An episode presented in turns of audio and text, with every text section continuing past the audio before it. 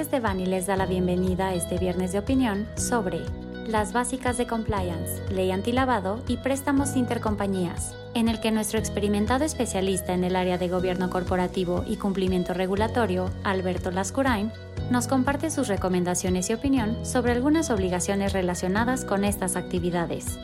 Les recordamos que este material representa una opinión, por lo que no puede ser considerado como una asesoría legal. Para más información, favor de contactar a nuestros abogados de manera directa.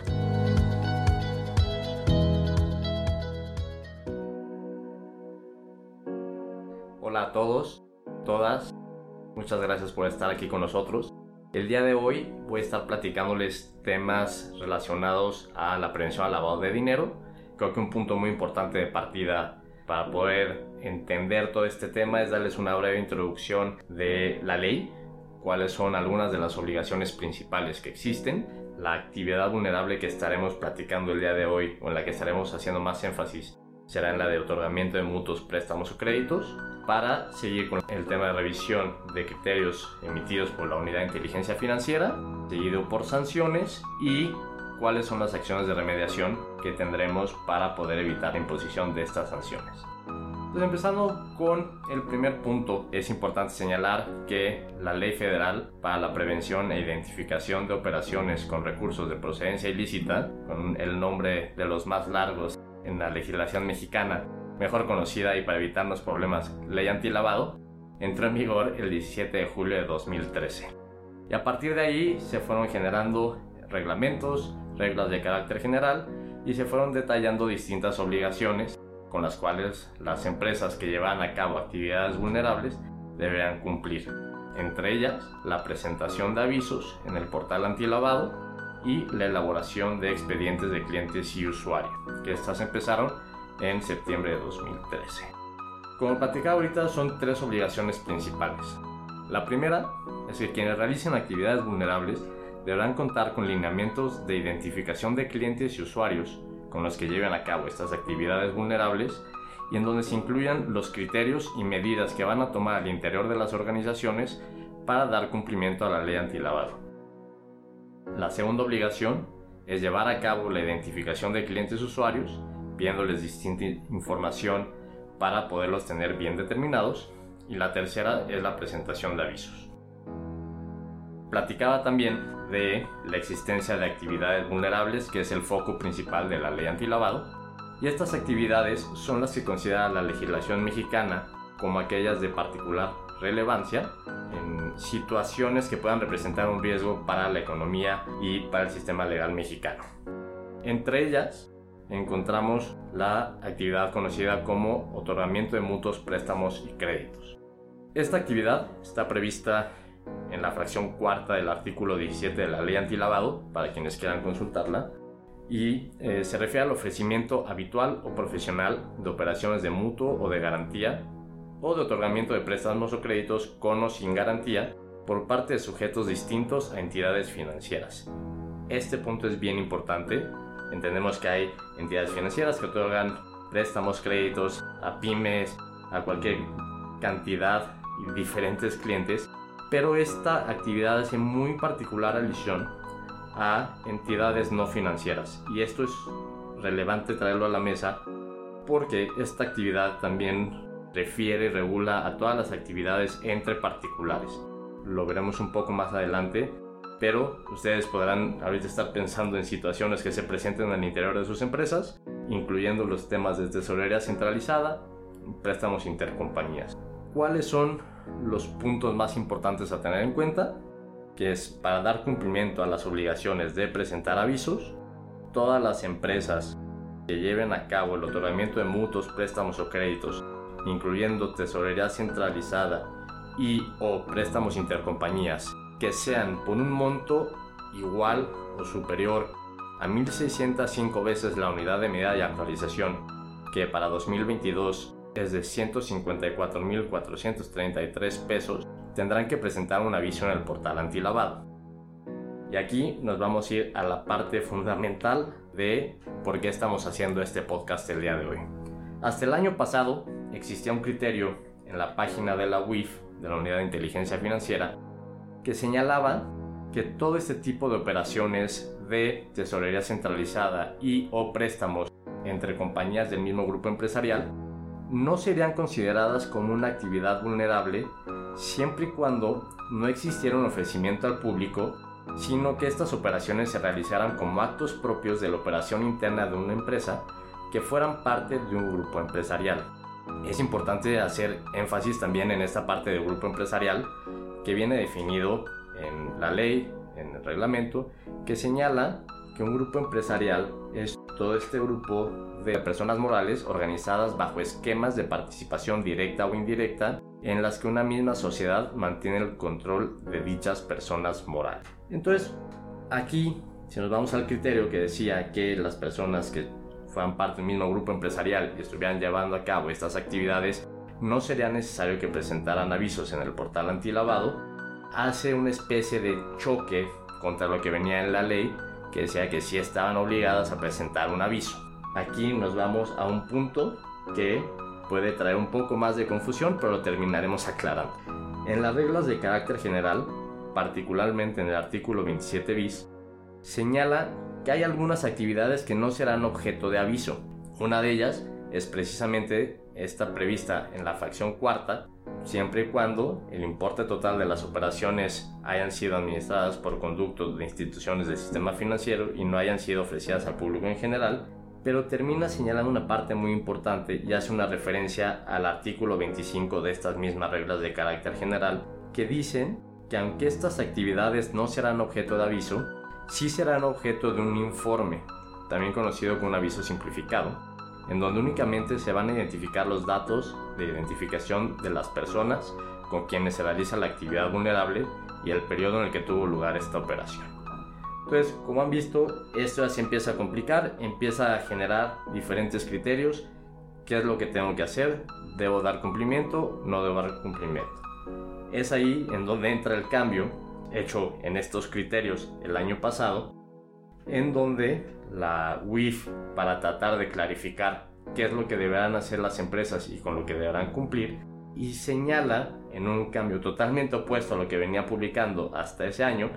que las operaciones de tesorería centralizada y de préstamos otorgados entre compañías del mismo grupo empresarial sí serán consideradas como una actividad vulnerable y aun y cuando estarán exentas de presentar avisos, sí deberán presentar el informe mensual en el que señalen las operaciones realizadas durante ese mes. Y entonces, el otorgamiento de créditos, préstamos o mutuos entre empresas del mismo grupo empresarial se entenderán como actividades vulnerables y tendrán que cumplir con todas las obligaciones previstas en la ley.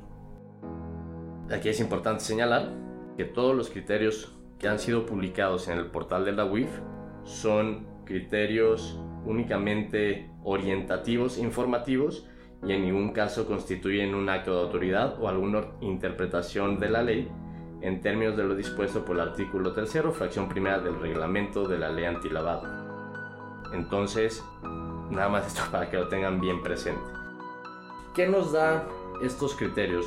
Eh, aun y cuando no son vinculantes y son únicamente orientativos, nos dan a entender cuál es el camino que van a estar siguiendo las autoridades para verificar el cumplimiento de la ley antilavado, el reglamento y las reglas de carácter general.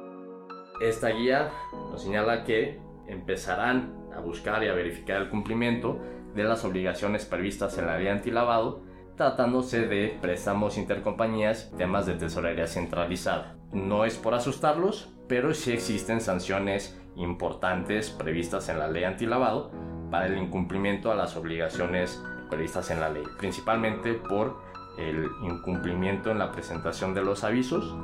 que es considerado hasta 30 días después de la fecha en la que tuvieran la obligación de hacerlo, que van desde los 19.244 pesos hasta los 192.440 pesos por cada aviso que se ha presentado tarde,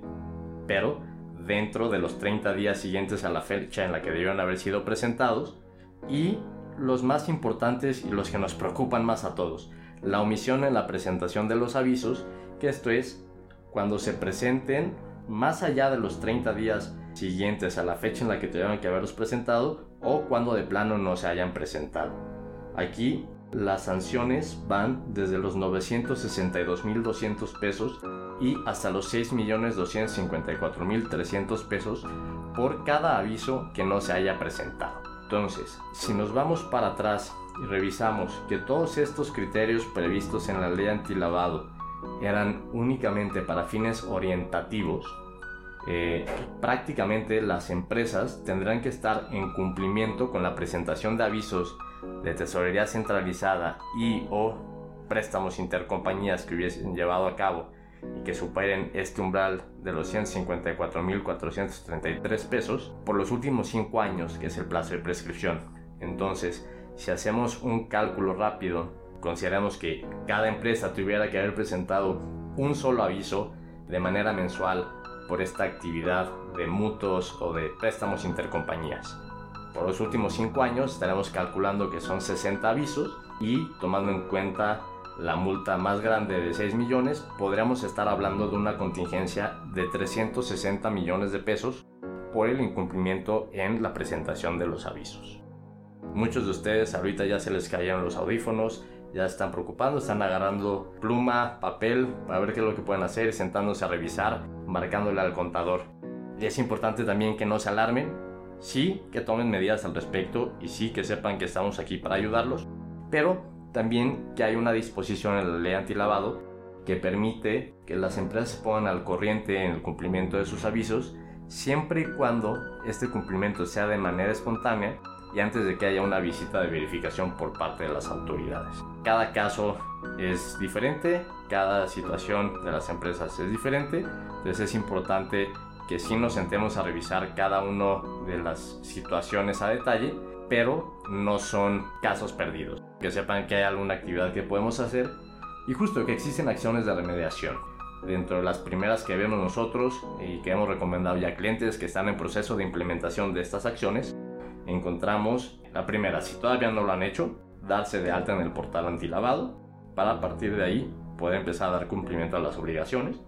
Como punto número 2, llevar a cabo la elaboración de un manual antilavado y de los formatos de identificación de clientes. Como punto número 3,